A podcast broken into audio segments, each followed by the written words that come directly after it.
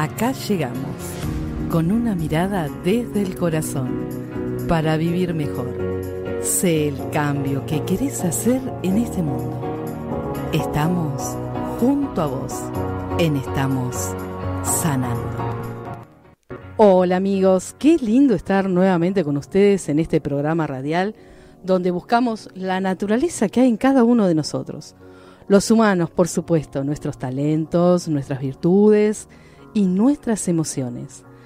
Pueden seguir junto a nosotros en las redes arroba estamos sanando o en Facebook o en Instagram y también en el canal YouTube. Y si quieren, pueden volver a escuchar el capítulo en Spotify. Hoy estamos acá con un grupo de mujeres, ¿qué les puedo decir? Todas líderes, o aprendemos o no aprendemos más. Así les estoy diciendo, estamos con la Asociación Liderar Mujer, con su presidenta, Noelia Lescano, docente universitaria, abogada laboralista, asesora de las cámaras empresariales. Perspectiva de género, estuvo vinculada a la gestión de la Confederación de la Mediana Empresa, CAME, y de la Federación Económica de la Provincia de Buenos Aires, FEBA, y presidenta de la Asociación Civil Liderar Mujer. Hola Noelia, ¿cómo te va? ¿Cómo estás? ¿Qué tal? ¿Cómo les va a todos y todas? Muy buenas tardes. Hermoso acá, no sé cuánto está haciendo, 40 grados más o menos, pero acá tenemos un aire que le vamos a decir que nos baje un poquitito porque está bueno, pero se está sintiendo algo de calor. Qué lindo todo lo que haces, Noelia. Está, no estás vos sola, acá también nos acompaña Carla Guarinoni, que es la vicepresidenta de la Asociación Civil Liderar Mujer. ¿Cómo estás, Carla? Hola, ¿todo bien? Todo bien. Acá estamos acompañadas también acá, pero en el piso de la radio, con Alejandra Arce, directora de Relaciones Institucionales de la Asociación Civil Liderar Mujer. Chicas, qué tarea la de ustedes, ¿eh? ¿Cómo es esto que nació este espacio de Liderar Mujer? Ahí, Carly, si querés vos contar un poquito eso, así nos circularizamos la palabra entre, entre todas. Bueno, mira, te cuento. Eh, nosotros empezamos un poco antes de la pandemia, fue bastante singular, digamos, nuestra, digamos, nuestro recorrido. Eh, yo la conozco a Noelia porque somos las dos madres de, de hijas de la misma edad, que compartimos jardín de infantes, sala de uno. Ya nuestras hijas este año cumplen 15, así que imagínate, tenemos un largo recorrido, así que eso también. Las mujeres, esas redes de encontrarnos en la salida del jardín y hacernos amigas, ¿no? Así que eh, en realidad la mujer nace como una respuesta a un recorrido que sobre todo tuvo Noelia y después yo también, de estar en otras organizaciones y no sentirnos cómodas, no sentirnos cómodas por la forma en las que nos trataban, en las formas por, en las que se manejaban las cuestiones en relación a las mujeres, ¿no? Y pensando, digamos, habiéndonos ido ya de lugares por esta cuestión de, digamos, de total jerarquía vertical en la cual una no puede, digamos, hacer algo que sea parte de lo que es la orden que se da y siempre las mujeres como en un lugar de decorado, te debería decir. Bueno, un día hablando dijimos, bueno, vamos a hacer algo que sea para las mujeres y las diversidades. Y justo empezamos, buscamos mujeres que, compartan esta visión, fuimos cambiando, digamos, de, gente que fue circulando por nuestra organización y nos agarró la pandemia. Así que en ese momento empezamos con, bueno, yo soy psicóloga, Noelia es abogada, después tenemos eh, compañeras que son comerciantes, como Ale que está ahí, que digamos se dedica al teatro, al arte, a las mujeres de arte tomar, bueno, tenemos escritoras, bueno, emprendedoras, profesionales, etcétera, etcétera. Y bueno, siempre pensando en qué podemos hacer de diferencial para, eh, digamos, empoderar a las mujeres y tratar de, dar algo de lo que nosotros veíamos que estaba sucediendo. Y nos pasó que nos agarró la pandemia. Entonces, en la pandemia salimos a asesorar, digamos, gratuitamente, tanto en las cuestiones legales como en las cuestiones de psicológicas, a mujeres que estaban en situaciones muy vulnerables. Pero no nos quedamos solo con la violencia, las mujeres atravesamos muchas violencias, pero no nos quedamos solo con esa violencia, fuimos por más nos dimos cuenta que muchas veces las mujeres no pueden salir de los círculos de violencia psicológica o física o lo que sea por la violencia económica. Entonces también nos metimos con ese tema, bueno, y empezamos así un largo recorrido a hacer ferias de emprendedoras, a estar, digamos, en distintos lugares que nos parecen clave a la hora de poder resaltar el lugar de la mujer en la sociedad y buscar la igualdad, nada, nada más y nada menos que eso. tan difícil. Hay algo que me llamó la atención y que lo quiero resaltar, ¿no? Porque en la visión que tiene la Asociación Civil Liderar Mujer, tiene la transversalidad, no liderar desde un lugar verticalista, sino poder ser sororas entre nosotras y la que se destaque. Se destaca siempre apoyada por las demás. Tratamos siempre de que si está una, estemos todas. Esto me pareció eh, algo importantísimo. Recién se lo estaba comentando antes de entrar acá a la radio, Ale, cuántas veces, porque ha pasado en épocas anteriores, las mujeres ascienden, tienen el lugar, pero pues se olvidan de las demás, chicas.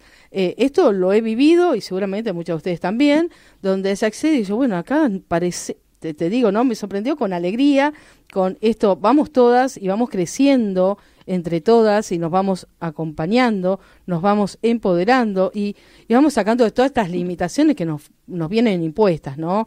Muchas veces por la familia, otras veces por la sociedad, otras veces por donde fuimos socializadas, por los trabajos, por donde nos desarrollamos, hasta por la calle misma, ¿no? A cómo nos manejamos diariamente, ¿no? Vamos aprendiendo socialmente de todo esto.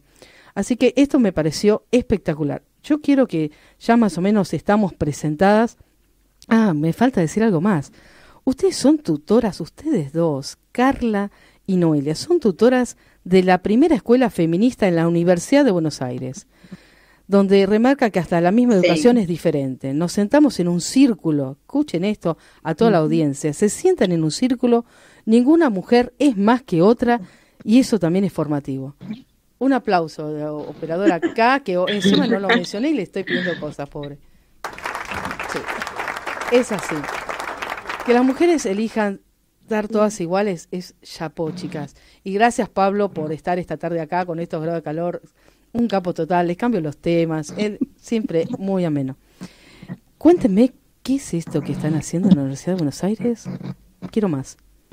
Bueno, ahí te cuento que es un programa que, bueno, lo hicimos el año pasado junto con eh, otras organizaciones a través del financiamiento de la ONU. Por supuesto que en esta mirada que nosotras tenemos no es solamente discursiva, sino que la ejercemos y la practicamos y producto de eso eh, tenemos mucha llegada a muchas instituciones, inclusive ONG, que prácticamente hacen lo mismo que nosotras, porque te cuento que las sociedades, las asociaciones intermedias tenemos que bregar por nuestros derechos porque hoy el Estado todavía no llega a muchos lugares. Y la verdad es que nos va bien en ese sentido porque es nuestra tarea, más allá que es para mujeres, también la realizamos todas mujeres y a veces es difícil que se entienda esto que vos muy claramente entendés, que la sororidad es como un principio fundamental y fundante, ¿no? Digo fundante por esta, esta nueva manera, esta nueva forma de eh, encontrarnos, ¿no? Porque sabemos que es difícil encontrarnos con to todas las tareas que tenemos a cargo diario. Y bueno, nace a partir de esas libres asociaciones que conseguimos estar dentro de ese mercado y la primera escuela feminista habla de todo esto también, pero el primer eslabón que uno tiene que recorrer o la primera asignatura que uno se tiene que impregnar es esto de la empatía por la otra, que es esto en categoría política es la sororidad. Así que imagínate que es un gran desafío, porque hay muchísimos, pero este creo que es el primero, que nosotras poco a poco vamos bregando y Ale que está ahí, nuestra directora institucional, que ya lo tiene súper claro, que además también es representante de la ONU, ella tiene muy claro que esto es primordial y que a veces nos cuesta muchísimo a nosotras las mujeres, porque venimos cargadas con esta idea un poco rara que no fue nuestra, pero que sí la asumimos y que es difícil todavía despegarnos de las tareas de, ¿no? de, que hay en las organizaciones, esta lógica de conducciones, que es muy difícil, ¿no? Es cultural, pero también es de práctica efectiva que nosotras demos esa pelea. Fíjate que nosotras siempre, si ves nuestras redes, no, no aparezco solamente quien está, tiene a cargo la titularidad de la organización de forma legal, aparecemos todas y todas necesitamos aparecer para que eh, cada vez seamos más quienes podamos entender a dónde vamos cuando decimos sororidad, empatía por la otra y tratar de seguir con nuestras luchas que son muy concretas, pero también muy difíciles, ¿eh? porque eso también hay que dejarlo claro, muy difíciles de alcanzar. Eh, cambiar toda una historia, sería casi de dos mil años, no la vamos a lograr en un día. Esto pasa, ¿no?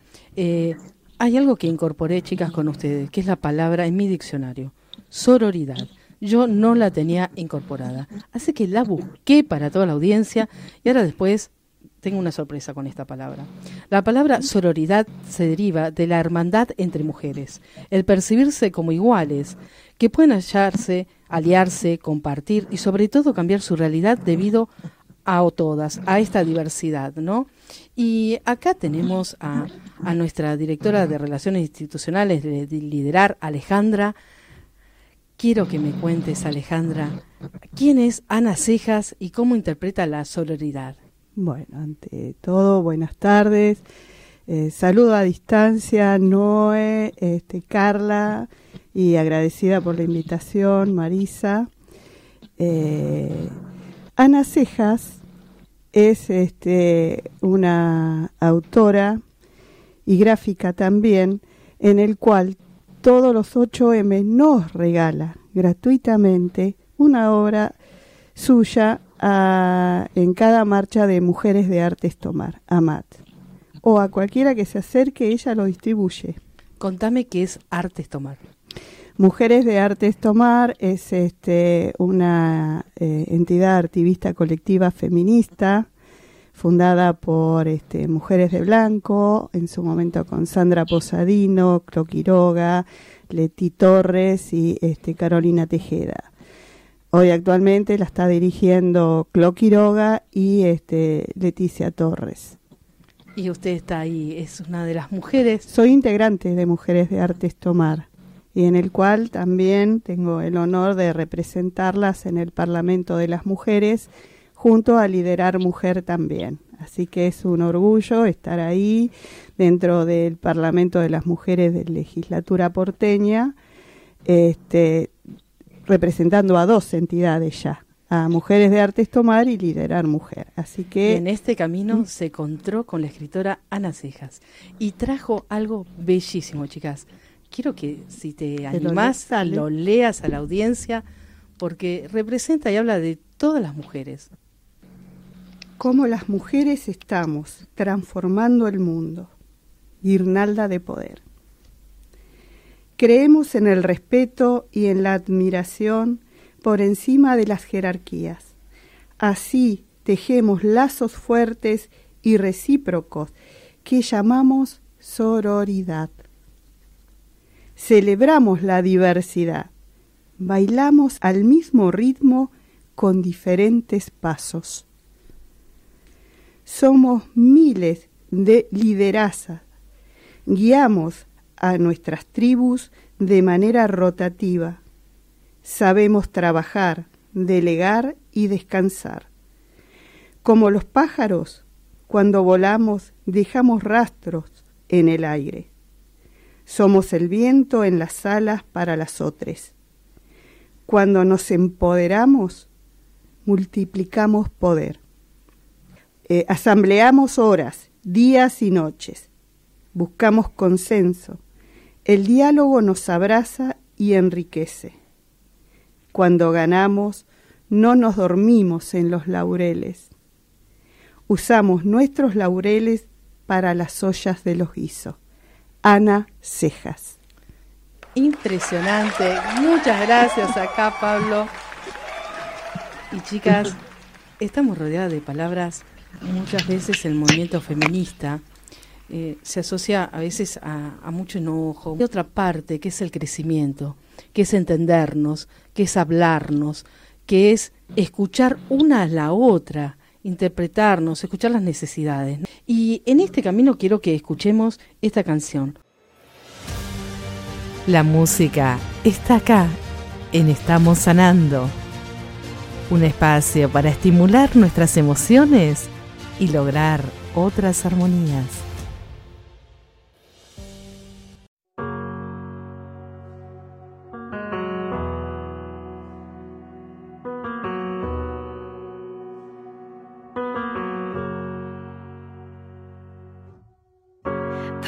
Que te pegan como un huracán, miradas que no sabes bien a dónde van. Dime qué pasaría si no hubiera nadie.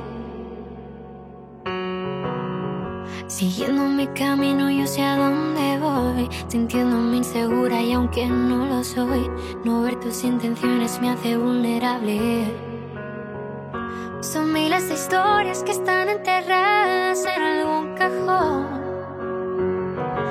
Son tantos gritos que no escucha nadie, tantas preguntas tan inevitables.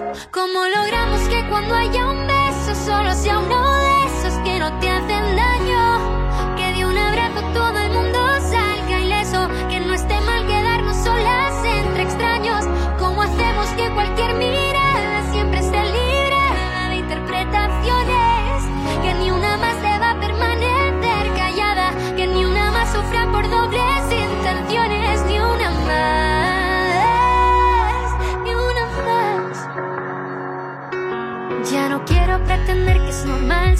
así, ya no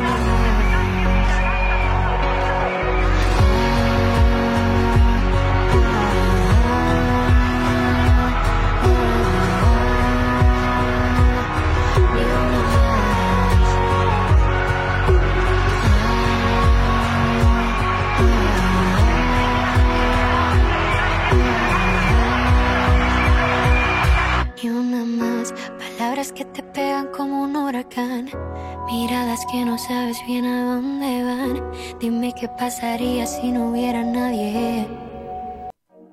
Las vivencias están acá, en Estamos Sanando. Un espacio para transitar y aprender nuevos caminos con la calidez de otros humanos semejantes. Miren si no tenemos calidez en esta tarde, estas cuatro mujeres acá, y me incluyo, me incluyo, dejo de, de, de ser única para ir a este colectivo que estamos acá en esta tarde y disfrutar de esto, ¿no?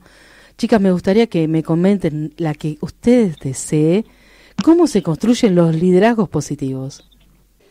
Mira, lo que yo estoy viviendo y este y principalmente con lo que yo ya vengo formándome, tanto de Mujeres de Artes Tomar, mi trabajo en el Parlamento de las Mujeres, parte integrante, y eh, conocer luego a liderar mujer, es eh, sobre todo el hablar en circular, estar en circular, pero no solo el, dicho, nosotros lo llevamos a hechos, yo lo vivo, hay ese lado que muchas veces, a veces con Noel le comento, y pero yo estoy distante, no puedo participar tanto, eh, a veces siento que, que no, no, o sea, están, veo a mi- mis otras compañeras que hacen mucho más, que pueden estar más en presencia, y yo a veces no, entonces como que, viste, me cuesta eh, sentirme parte, pero ellas te hacen sentir parte. Me conquistaron, me enamoraron y estoy ahí eh, aprendiendo porque esa ha sido mi, digamos, eh, mi parte crítica. Yo vengo a aprender. Yo creo que todas, todas, ¿No? y cuando hay alguien que, que nos enseña, ¿no? Que aceptamos de otra mujer y la otra persona está dispuesta a dar, ¿no? Eh, en este camino. ¿Cuáles son los desafíos que ustedes se van poniendo, chicas, en, en esta asociación? ¿Y qué, qué espacios buscan? ¿El emprendedurismo? ¿Cuáles son las áreas que estuvieron abarcando? Porque hicieron un montón de actividades. Y también hacen actividades de formación. Contanos, Noelia.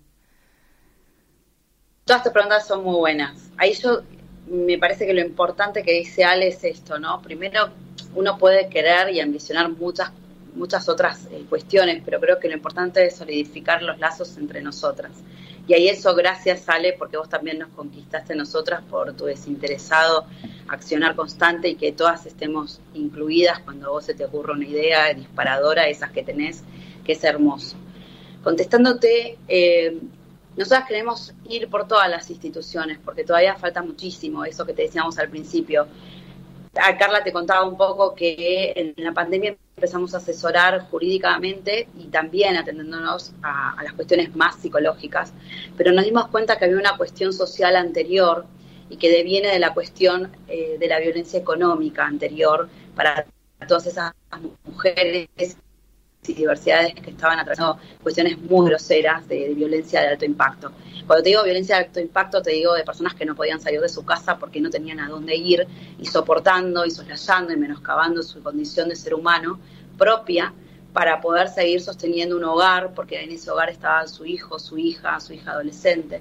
Y me parece que eso es importantísimo transmitirlo. Sabemos que sale por muchos lados de Latinoamérica tu programa pasa a nivel regional, pasa a nivel global. Entonces, ¿qué dijimos con Carla? Veíamos que las mujeres no tenían a veces dinero ni siquiera para viajar, para comprarse su propio dispositivo.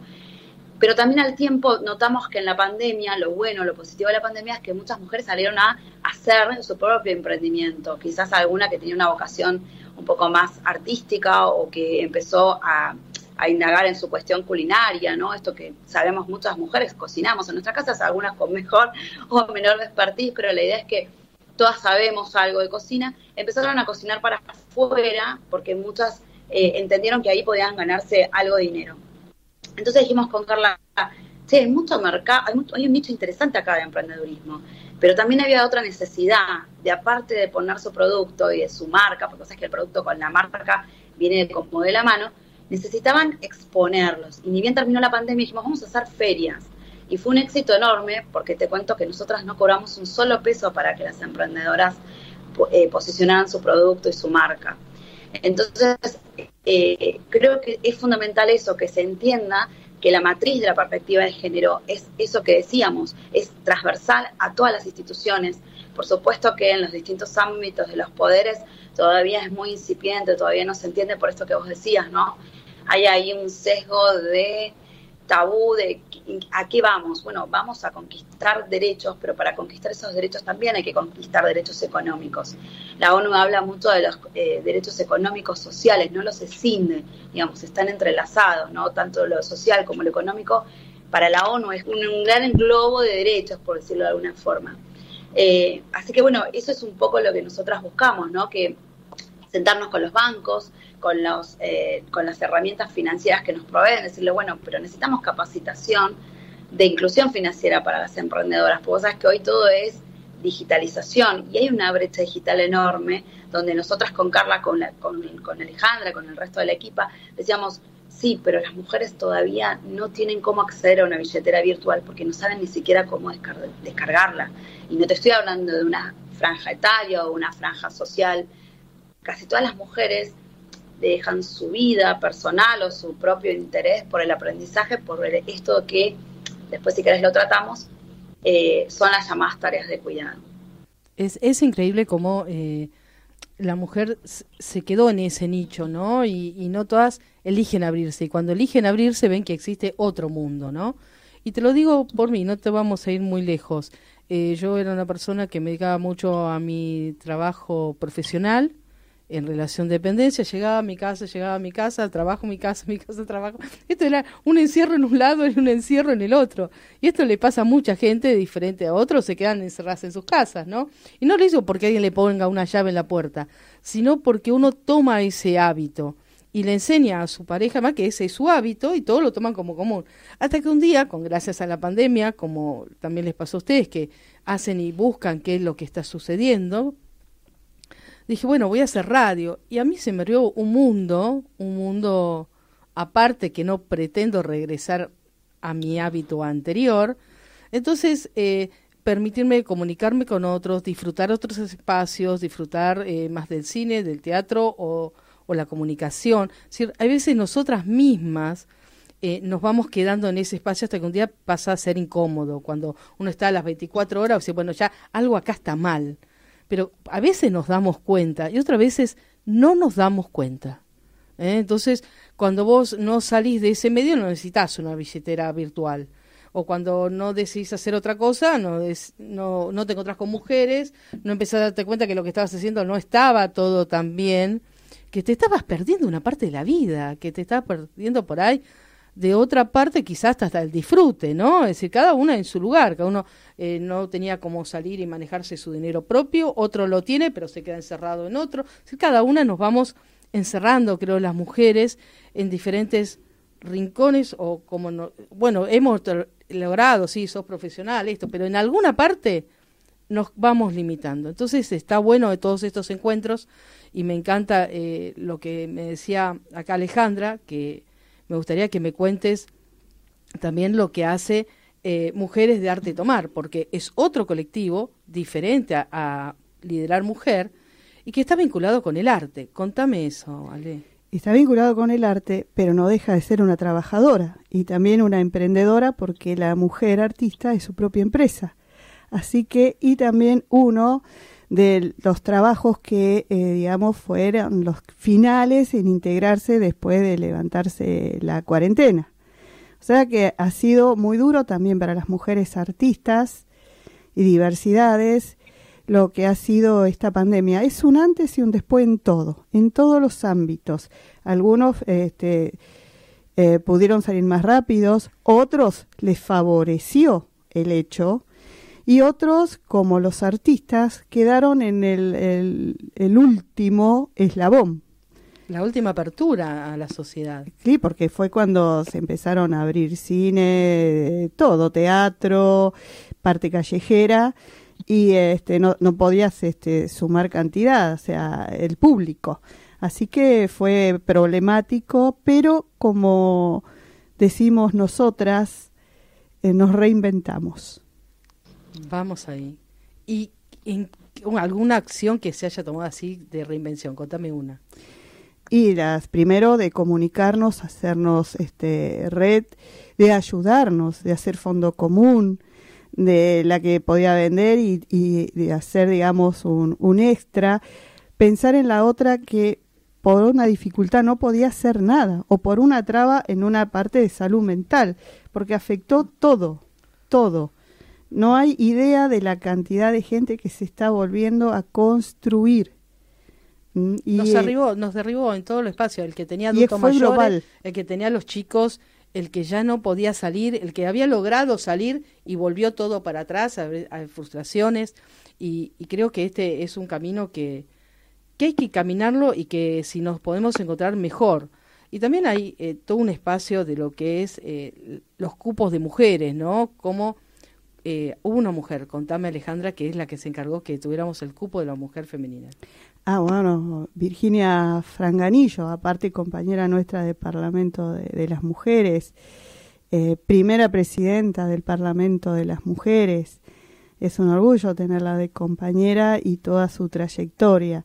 Así que debemos cuidar esos lugares, esos espacios y este, ampliarlos. Sobre todo ampliarlos. Hay algo que yo, esto salió hace dos días, chicas, y se los quiero comentar, que si bien vemos que Argentina en lo que es la parte legislativa ha ampliado su cupo femenino casi, en algunos dicen hacia un 40%, estamos entre los primeros 15 países en la parte de Congreso, ¿no?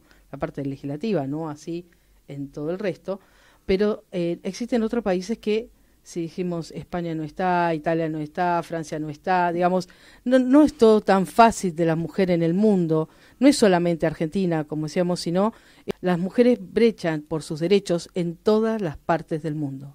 ¿eh? No es que estamos solas, que nos pasan en la casa, no, no, en todos lados la mujer se va a dar cuenta que no ocupaba ese lugar, ¿sí? Eh, estaba relegada en otro, es decir, ¿Qué sucedió en el mundo que no, nos fuimos quedando y que de golpe nos despertamos? Bueno, bendito sea que nos despertemos y que nos demos cuenta que podemos ser parte, que podemos luchar y podemos decir qué queremos en la sociedad, ¿no? Porque también aportamos bastante, aportamos la educación, los hijos, las decisiones y somos grandes líderes en un montón de aspectos. Y ahora las voy a invitar a, escuchar una, una canción de Julieta Venegas, Mujer. Y ya después vamos por otros temas más. La música está acá, en Estamos Sanando. Un espacio para estimular nuestras emociones y lograr otras armonías.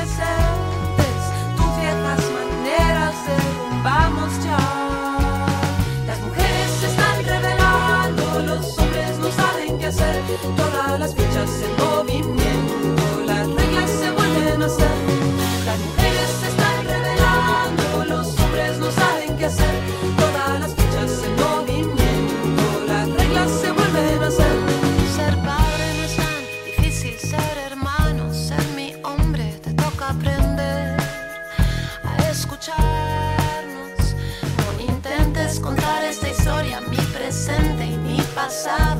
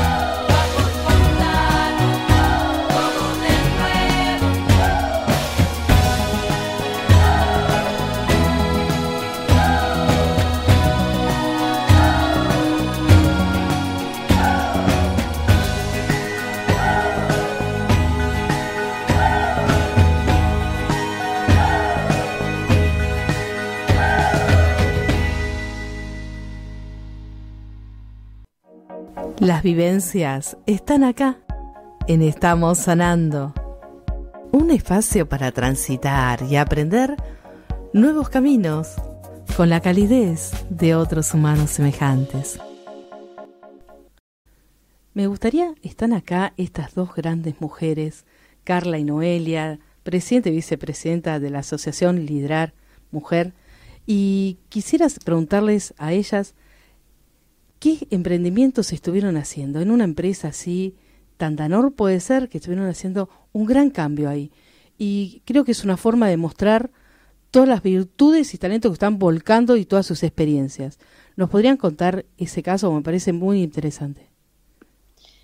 Eh, bueno, nosotros estamos en este trayecto, digamos, de empezar a transitar lo que es la asociación civil y la asociación con otras asociaciones y otros grupos y grupas de personas. Estamos articulando en algo que se llama el CEST Cava, que es el, eh, centro, digamos, de que tiene estudios sociales de la, de la, de la Cava, justamente. Empezamos en pandemia también con ellos. Y en ese marco este, empezamos a, firmar convenios de colaboración con distintos eh, lugares y distintas empresas, con sindicatos también. Y uno de ellos fue Tandanor, que para nosotros es un desafío enorme porque es un astillero. Ustedes saben que los astilleros en general están compuestos por varones, ¿sí? la mayoría de los puestos están ocupados por varones. También firmamos con el, convenio eh, recientemente con lo que es el sindicato de los peajes también. Entonces, bueno, que también hay una gran mayoría de varones. Y bueno, nuestra, nuestra aporte acá es lo que tiene que ver con una mirada de perspectiva de género en todos los temas, pero también particularmente en lo que es capacitación. Nosotras estamos formadas y damos capacitaciones a quien nos requiera y estamos trabajando fuertemente con lo que es el convenio 190 de la OIT, que es el convenio que, digamos, se, propone erradicar lo que es la violencia en el ámbito laboral. ahí, hacemos un, un stop, porque eh, realmente fue ratificado como ley en el 2021, ¿no? Acá en Argentina. Uno de los primeros países que lo ratificó. Bien. Eh, ¿En qué año salió en la OIT el 190? 2019. 2019, ah, bien, porque no tenía la menor idea, la verdad que no lo busqué, sí que se había ratificado en la Argentina, pero falta todavía la aplicación. La aplicación, ¿no? Digamos, y que ya quedó que se puede aplicar a partir del 2022, pasó el lapso necesario, y nosotros queremos que se pongan a trabajar en esa temática. ¿Vos qué decís? Primero te quiero que terminemos el caso Tandanor y después me cuentan la importancia de, de este de esto de la 190, ¿no? De la violencia de mujer y cómo erradicarla en el mundo del trabajo. Sí. Bueno, eh, te digo, hicimos este convenio y lo que empezamos a hacer es, bueno, planificar distintas acciones eh, con el astillero y con, también con todas las digamos, organizaciones con las que hemos firmado convenio. Siempre ah, desde, aportando una perspectiva de género y aportando estas capacitaciones específicas que se, se hacen en relación a la organización que lo solicite. ¿sí?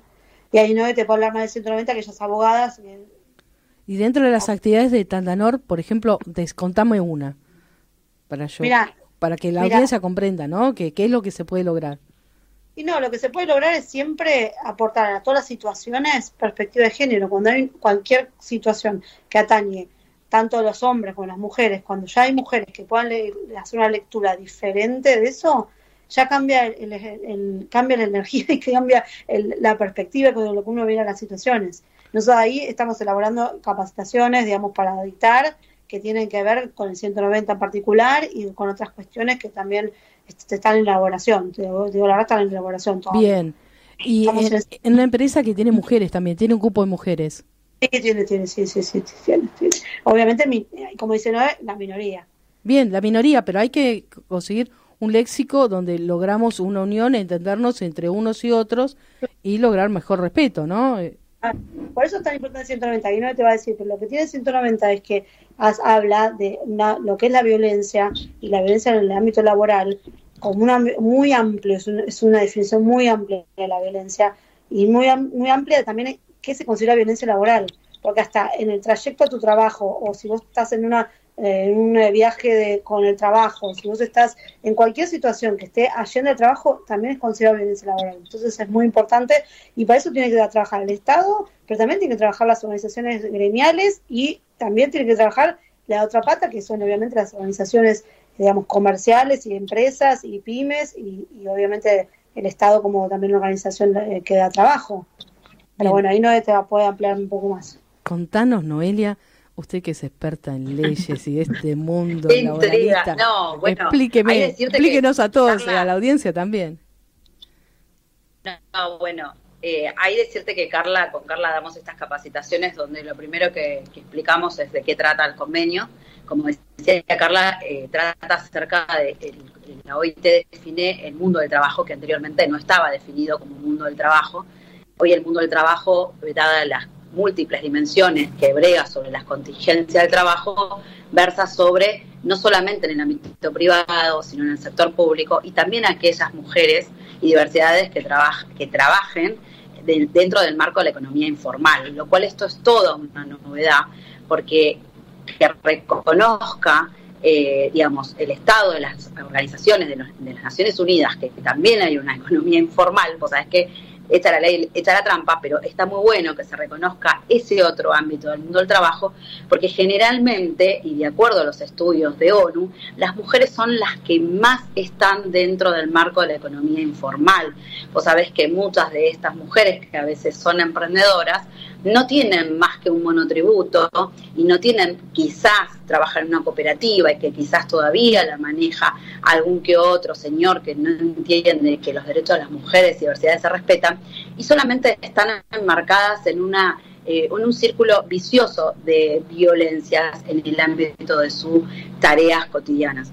También el convenio viene a poner en valor eh, toda esta cuestión, como decía Carla, de qué, qué es el ámbito del trabajo. ¿Es solamente cuando estoy en el establecimiento, en la empresa, como se conoce vulgarmente, o es hay alguna otra instancia del mundo del trabajo? Bueno, si yo viajo, por ejemplo, con mi jefe o mi jefa, también es mundo del trabajo. Si yo estoy haciendo el trabajo y me mandan un WhatsApp insinuándome cosas un poco extrañas o violentándome o psicopateándome, eso también es el mundo del trabajo. Y eso es mucho para en materia de que antes era muy difícil probar lo que se dice en materia del derecho al trabajo al MUBI. Y esto está muy atado al MUBI, al acoso. Pero el convenio trae esto muy interesante que es que hay que bregar por la violencia cero en el mundo del trabajo. Es decir, no se puede acosar, no se puede insinuar. Pero también habla de tres etapas distintas del mundo del trabajo. Es decir, no solamente cuando uno está dentro, ya en un empleo formal o informal, sino cuando uno también está en la búsqueda de ese empleo. la empleabilidad concreta es una cuestión. Ahora, cuando está uno una buscando un empleo, ahí también hay que entender que el convenio habla que eso también es mundo del trabajo. Por ejemplo, no puedo recibir ningún tipo de discriminación. Es decir, nadie puede, por mi condición de madre, mi condición de madre soltera o mi condición de eh, estudiante o mi condición física, porque muchas entendemos que también el patriarcado viene a poner ahí una gran cuestión eh, que manipuló acerca de cómo nuestros cuerpos o nuestros cuerpos tienen que ser a través de distintos eh, modelos de propaganda, cuáles que ha traído un montón de consecuencias para niñas y adolescentes, pero digo, también esto el convenio lo trata como una discriminación y al ser una discriminación lo entiende como un signo claro de violencia contra las mujeres y diversidades. Esto también, ¿por qué viene a colación? Porque muchas veces sabemos que hay identidades feminizadas que entienden que sus cuerpos responden a una identidad feminista y son discriminadas en los ámbitos de trabajo, en los mundos del trabajo. ¿Por qué? Porque hasta que no existió la ley de cupo trans, no se entendía que debían entrar. Era casi como vergonzoso contratar a una mujer que tenga una identidad feminizada. Entonces digo, todo esto, mirá qué interesante que es y, y mirá todo lo que aporta.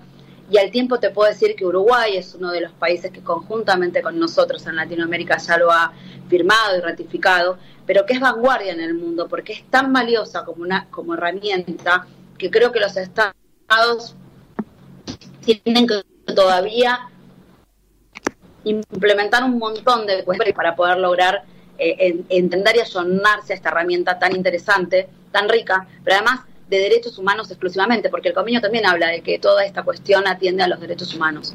Cuando uno se acerca al feminismo y uno entiende que hay una cuestión ahí anterior que es de los derechos humanos, va como plasmando esta idea de lo que el convenio internacional nos viene a pedir. ¿Qué quiere decir que nosotros lo firmamos y que tenemos que acatarnos a esto? De que también Naciones Unidas nos viene a verificar por dónde estamos cuando hablamos de violencia de género. O sea, fíjate todo lo que implica. Es hermosísimo. Cuando damos los talleres con Carla, se nos agota el tiempo de una manera, pero veloz, porque hay tanto por explicar y tanto por abordar, porque uno empieza, por supuesto, para explicar todo esto, tiene que entender de poder bajar la, la idea de los micromachismos que muchas veces estamos inmersos y que nos cuesta detectarlos. Carla ahí te dice que sí porque ella es especialista en esto, la detección temprana eh, de armar. Bueno, ¿y las empresas qué deben hacer con este, para cerrarte este tema? Las empresas tienen que empezar a armar protocolos urgentes en, todo, en todas sus instituciones. Eh, desde no solamente es una cuestión de recursos humanos, esto tiene que ser transversalizado a toda la entidad empresaria. Y mirá todo lo que te dije en un segundito y todo lo que te puedo llegar a contar. es hermosísimo ese convenio. Es súper importante y, y también es súper importante que sepamos dónde buscarlo lo buscamos en la OIT. Quería agregar algo a sumar a lo de Noelia, que es acá tenemos una empresa ah, argentina que es precursora en esto, principalmente en derechos humanos, y también acompañar estas transformaciones. eh, no voy a decir el, el nombre, pero es una blanquería, herradura, en el cual este, eh, ellos, su cadena de, de- trabajo, de empleo, toman a personal trans y han Lo- lo podés acompañado. decir, lo podés ¿Lo decir. puedo? No, Arredo. supu- Arredo. No, no, sí, se puede decir. la verdad que Porque es un además cuando orgullo. alguien compa- comparte eh, situaciones positivas, me parece que debemos hablar bien. Y, Bueno. Porque para que sepan que si hay más, vamos a hablar mucho más de ellas. Así que... Bueno, Arredo acompaña no solo el hecho de cuando abre su parte de personal que necesita para emplear, eh, también abre la, la parte de, de- del cupo trans y acompaña la transformación si tiene un empleado. Entonces creo que ese lado parte humana, que es lo que sobresale de Arredo, está bien y eh, este, tendrían que imitarse muchas empresas más. Pero bueno, eso se, eh, eh, yo lo conocí esto a través de la capacitación web que se hace en la ONU de, este, de empoderamiento a, emprendedoras y eh, es un orgullo, vuelvo a decir, que una empresa argentina esté dentro de, esa, de, de esas transformaciones. Eso quería agregar, Noé. No, no, me parece espectacular. Trabajo en un organismo público y está incorporándose personal gracias a esto de, de los cupos y quienes pueden ingresar. Y yo tengo compañeros eh, que han incorporado de este grupo de personas y también de discapacidad. Y la verdad que es un placer compartir diariamente. Y les digo así, es un honor y, y poder estar en este camino, ¿no? Y, y vos decís, ¿por qué eh, no tenían esta posibilidad? ¿Por qué estaban tan perdidos? Y me pasó también conocer este año, que estuve con, con alguien, Secretaría de la Mujer de la provincia de Buenos Aires, conocer eh, el grupo trans. Decía, hay gente que vivía entre los 35 años, 40 años y no tiene más posibilidad de vivir, ¿no? Porque estaban relegados por las actividades que hacían, por las que desarrollaban. ¿Qué estábamos haciendo como sociedad, no? Es el promedio de vida en Argentina de 34 persona es, trans, no 34 llega a- años, no llegan a 40, te Y- digo. Lo que vos decías, Marisa, yo también trabajo en una organización pública que está y yo soy una de las encargadas de la aplicación del, del cupo trans. Y lo que es importante pensar y reflexionar que no es que las personas no eran incluidas por alguna cuestión, digamos, que, que los, ah, digamos, tenía que ver con ellos, sino que es una lucha, una lucha. El tema de los cupos es una lucha y es una lucha por los derechos, porque no se acceden, tanto las mujeres no accedemos a los lugares de, de poder, porque muchas veces estamos en las tareas de cuidado y nos, sum- nos sumen un montón de horas más que a los hombres, pero tampoco los trans y los discapacitados, los dos cupos, acceden a los lugares porque siempre eh, tienen una traba antes de poder acceder. Entonces, por eso que nosotros reivindicamos tanto la lucha de los cupos y tanto la lucha de la paridad, digamos, que mismo hablaste antes, ¿no?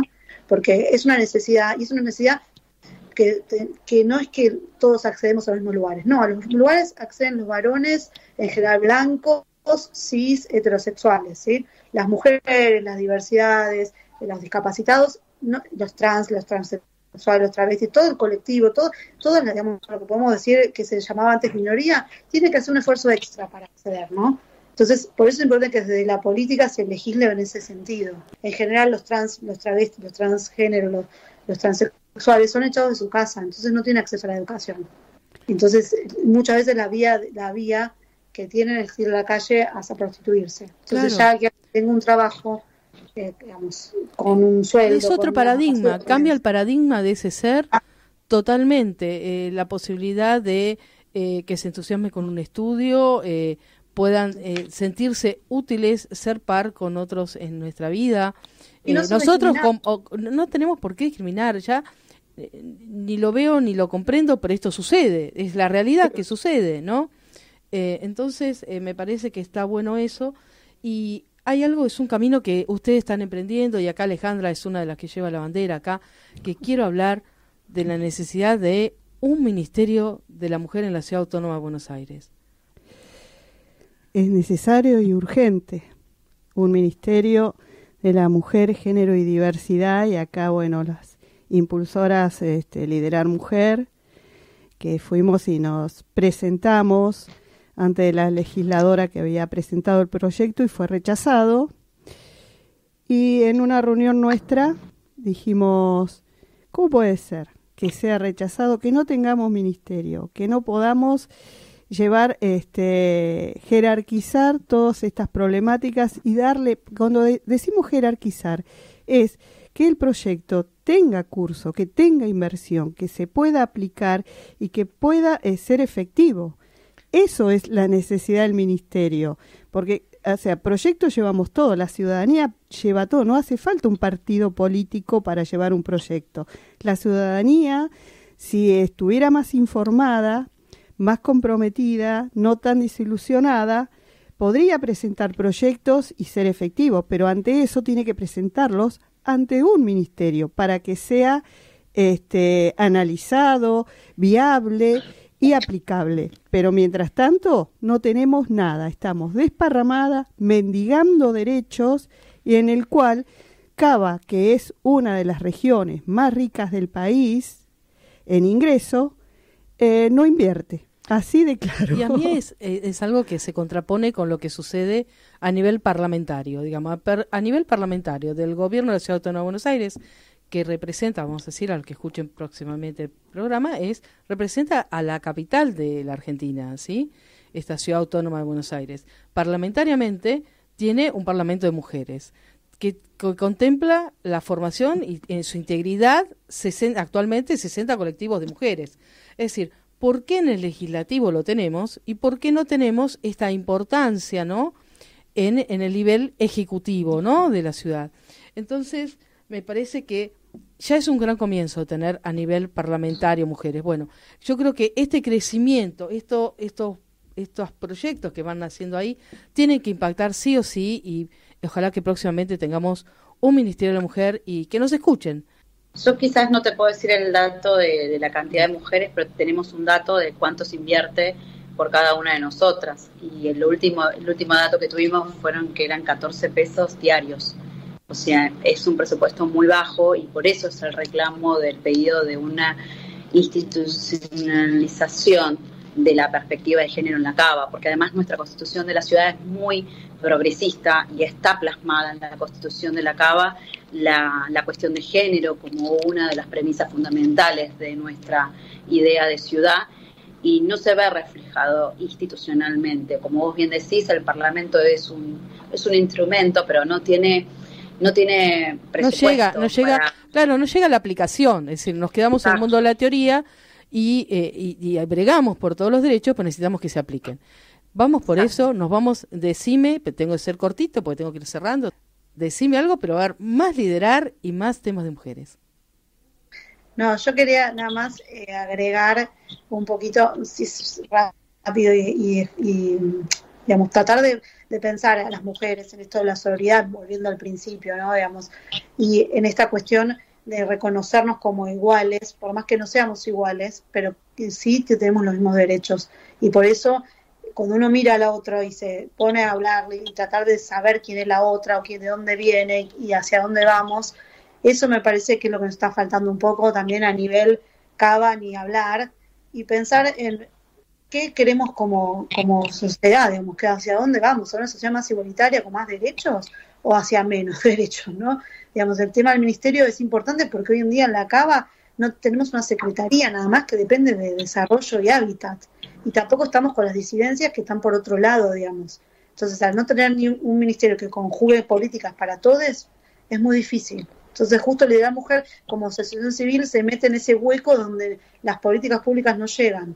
Pero nosotros tenemos un límite, obviamente. Entonces necesitamos del Estado. Por eso que estamos en una campaña con el Ministerio. No solamente queremos que nos escuchen las propuestas y las necesidades, sino queremos que nos brinden soluciones. Y vamos por eso para que el próximo programa tengamos avanzado. A ver, nos escuchan que el Ministerio empieza a caminar. Beso grandote, gracias por esta tarde hermosa y las dejo con Yo Soy, una canción que acá recomendada por Ale, espectacular y beso grandote. Besotes a todas. Gracias, Marisa, besos. Besos. La música está acá, en Estamos Sanando. Un espacio para estimular nuestras emociones y lograr otras armonías.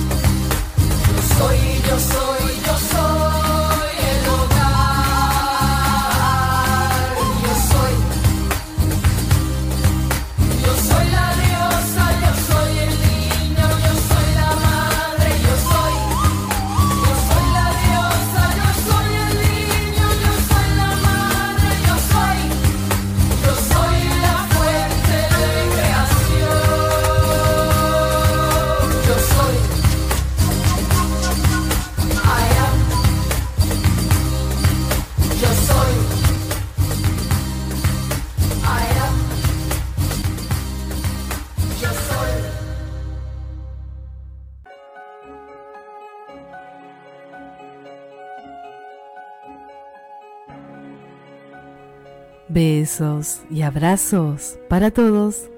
Nos estamos encontrando. Un camino, un puente y un arco iris los esperan para encontrar lo mejor que hay en ustedes. estamos sanando un espacio, un tiempo para vivir desde el corazón.